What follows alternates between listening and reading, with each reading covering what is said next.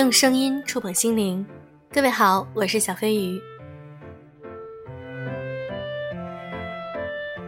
我是一个愿意去尝试新鲜事物的人。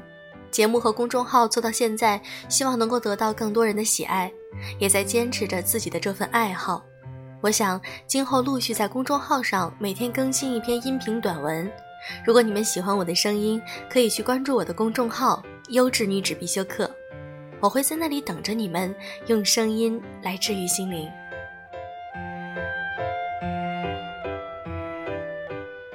随着年纪的增长，我们逐渐发现，很多人在人生中都是过客，有些人慢慢就不联系了。今天我们来分享一篇文章，有些人慢慢就不联系了。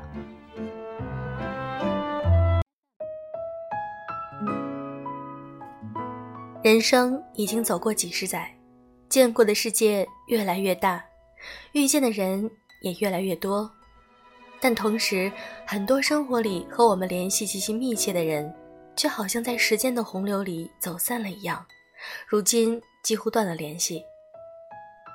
每个人的每一天都在不断的告别，成熟就是一路走，一路丢，一边失去，一边拥有。米兰昆德拉说：“这是一个流行离开的世界，但是我们都不擅长告别。我们日渐长大，日渐成熟，但是身边的人却悄悄地丢了又丢。曾经相爱的人渐渐遗忘在江湖。年少时，我们曾梦想仗剑走天涯，也曾梦想同相爱的人看尽人间烟火。可不知从什么时候起，曾紧紧握住的手被弄丢了。”昨天的山盟海誓犹在耳边，回头看，老燕却已纷飞。曾经相约共同走过未知的路，你耕田我织布，在爱巢中抵御外界的风霜，在围炉前打盹儿共享青春。可时光无情或世事难料，这样那样的原因后，我们终究是分开了。想在意，却丢失了关心的身份。曾经交过的朋友，慢慢就不联系了。学生时期的友谊最为珍贵，可却最容易渐行渐远。那时总觉得自己还小，还没有脱离束缚，想要自由，想要看到更广阔的世界。长大工作后，却发现，要为了名望、金钱、人脉去奋斗，所有的事情都需要计较利益的得失。于是，所谓的朋友变成了需要维护的人际关系。更多的是利用彼此的价值而浮于表面的关系。我们想要联系过去的老友，但这件事儿总是被排为下一件事儿，因为它在我们心中重要，但是并不紧急。